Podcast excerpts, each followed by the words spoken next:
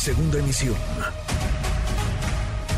Manuel López San Martín, en MBS Noticias. ¿Qué esperar del encuentro? ¿Qué esperar de estas reuniones, de la trilateral, de las bilaterales? Le agradezco estos minutos a Fausto Pretelina, analista internacional. Fausto, querido Fausto, ¿cómo estás? Hola, ¿qué tal, Manuel?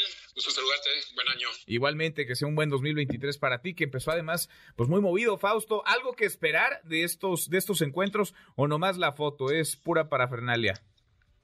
No, bueno, mira, ya la Casa Blanca ya emitió algún comunicado, eh, inclusive pues le gana al gobierno de México en tiempo y despliega eh, pues los tres, cuatro elementos importantes eh, que están comentando estarán comentando y sobre todo los acuerdos que ese es el, punto fundamental, ¿no? A qué, a qué tipo de acuerdos llegan.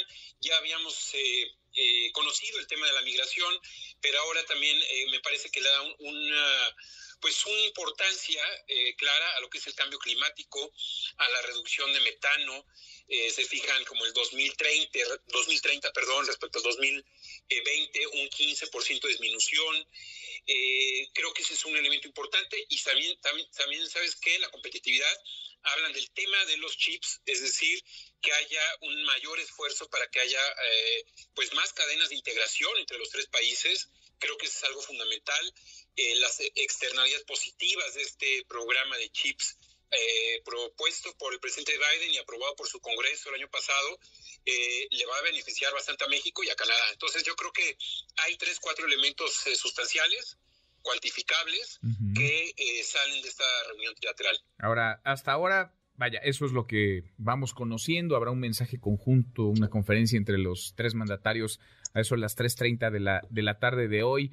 Fausto, la forma, ¿cómo has visto la forma? La llegada de los presidentes, por ejemplo, recibidos ambos, tanto Trudeau, primer ministro canadiense, como Biden en el AIFA, el presidente en un hecho poco usual, se sube a la bestia, lo acompaña en este automóvil blindado, quizá el más seguro del mundo, lo lleva hasta su hotel en la zona de Polanco, las fotografías, los momentos, digamos, de interacción que hemos podido observar cuando llegan, cuando arriban a Palacio Nacional, cuando son recibidos por el presidente López Obrador, por su esposa Beatriz eh, Gutiérrez. ¿Cómo ves la forma y qué tan importante es en este, en este tipo de encuentros, de cumbres, Fausto?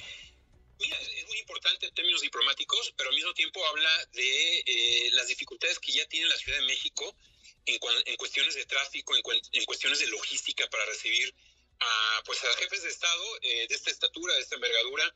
El Palacio Nacional pues está en medio, en medio del caos, en el centro de la ciudad. Eh, no te digo que extrañamos los pinos, pero en realidad pues era mucho más práctica, ¿no? Más práctico esa ubicación. Entiendo que es sede del poder eh, ejecutivo de este país, pero en términos logísticos eh, es complicado. Ahora, en términos simbólicos, creo que el haber subido a la bestia habla de la empatía de las, o de la cercanía que pueden tener estos dos presidentes. que durante pues algunos meses, años inclusive ha habido algunas quejas del presidente López Obrador eh, creo que es importante no que haya más eh, este tipo de eventos. Si tú te fijas, Manuel, la alianza entre Estados Unidos, Canadá y México representa una casi una cuarta parte del PIB mundial. Creo que necesitamos más eh, identidad de los tres países conjunta necesitamos más cohesión entre los tres países. Conocemos muy poco de Canadá, hay que darle, más importancia. Pero bueno, las formas son importantes también. Importan, claro, las, las formas. ¿Ves que México, Estados Unidos y Canadá estén hablando el mismo lenguaje, Fausto, que tengan las mismas prioridades o la agenda de cada uno de los países, los intereses de cada una de las naciones son distintas? Mira, hay, hay dos agendas distintas. La primera, bueno, la mediática, creo que sí hay una eh, divergencia, eh, particularmente entre Estados Unidos y Canadá.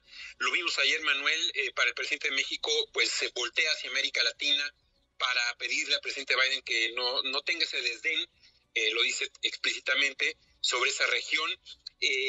creo que lo hace el presidente de México quizás para eh, dejar en un segundo término los temas fundamentales, que es el tema de la migración, que no alcanzamos todavía a medir qué es lo que gana México eh, a través de este acuerdo de recibir a 30 mil deportados por mes de Nicaragua, Cuba, Venezuela.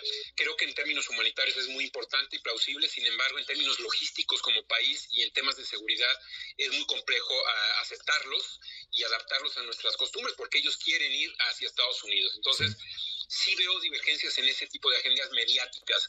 Eh, Washington creo que gana eh, la batalla mediática de comunicación desde el día de ayer, eh, comunicó desde el primer momento los temas que se iba a abordar.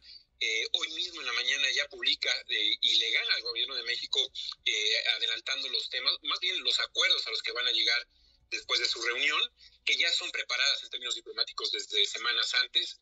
Pero en términos de, economía, pues estamos ligados, tenemos un destino común y sobre todo pues el comercio que representa para nosotros Estados Unidos eh, más de 500 mil millones de dólares anuales junto con los de Canadá, pues bueno, representa, como dije hace unos momentos, casi una cuarta parte del PIB mundial. Sin duda, pues son muchas las agendas, son muchos los temas, vamos a ver, es el protocolo, la forma, pero también esperemos sea el fondo. Abrazo, gracias, muchas gracias como siempre, Fausto. Hasta pronto, Manuel. Hasta muy pronto, muy buenas tardes.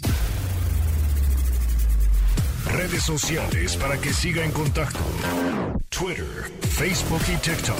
M. López San Martín.